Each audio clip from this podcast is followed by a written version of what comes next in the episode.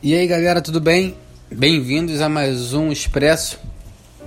Hoje eu quero compartilhar com vocês uh, como, como nós uh, temos tantos profetas do caos, né? como sempre tivemos, mas hoje com a internet nós temos mais ainda contato né? com esses profetas do caos. E o que são profetas do caos? Profeta do caos são aquelas pessoas que profetizam ou que estão ah, trazendo um olhar para as coisas que estão acontecendo que não é o que Deus está fazendo. Então, na verdade, eles pegam é, o que Deus está fazendo e não olham para aquilo, né, não estão vendo o que Deus está fazendo e só olham para o que está acontecendo de ruim e atribui aquilo para Deus, como por exemplo, se vê um, uma tempestade e derruba uma casa ou uma tsunami e, alu, e alaga uma ilha né, de um país que não é considerado cristão, o, o profeta do caos vai ser a pessoa que vai levantar e vai dizer que foi um castigo de Deus por eles serem idólatras, que foi castigo de Deus por, por, eles, serem, por eles serem maus e tudo mais.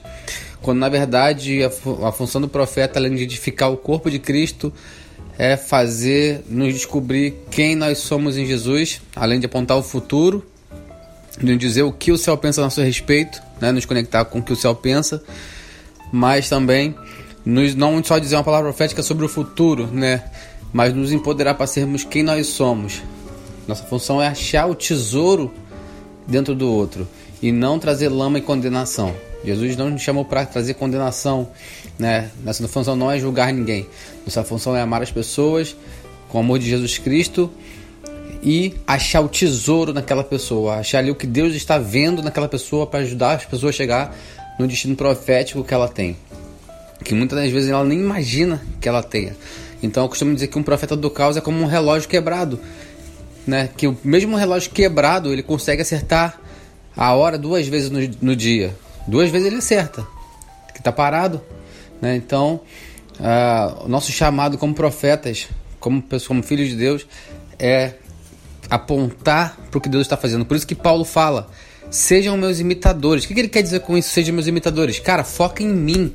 Foca no que eu estou fazendo, porque o que eu estou fazendo é o que o Pai está fazendo. Porque se eu sou imitador de Jesus, o que, que Jesus fazia? Só fazia o que via o Pai fazer. Jesus só fazia o que viu o Pai fazer. E Paulo está fazendo o quê? Eu estou fazendo o que Jesus está fazendo. Eu sou imitador de Jesus. Só faço o que o Pai está fazendo. Quando eu foco no que o Pai está fazendo, eu paro de focar no que ele não está fazendo.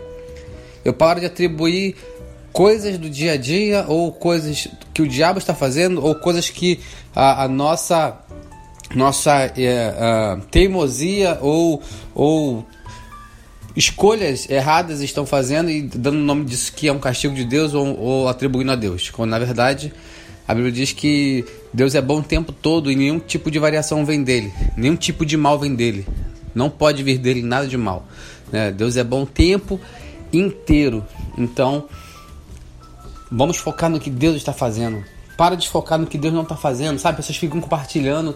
Ah, o fim do mundo está chegando. Olha isso. É mais um sinal do apocalipse. E o, o, é, o não sei o que lá está acontecendo, terremoto, doenças. Cara, foca no que Deus está fazendo. Nosso chamado é expandir o reino dele. É trazer o reino dele que é paz, justiça e alegria no espírito para as pessoas. E não ser mais um que aponta o dedo de ser mais um que traz desolação, né? Traz, traz problemas e está apontando sempre, buscando catástrofes para dizer que é Deus com a sua justiça punindo as pessoas. Vamos, a gente precisa entender que Deus ele é justo, ele sim, ele é justo, mas Deus ele é misericordioso.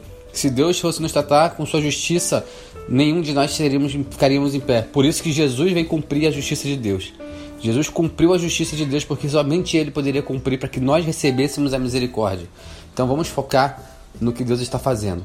Foque no que Deus está fazendo, não no que Ele não está fazendo.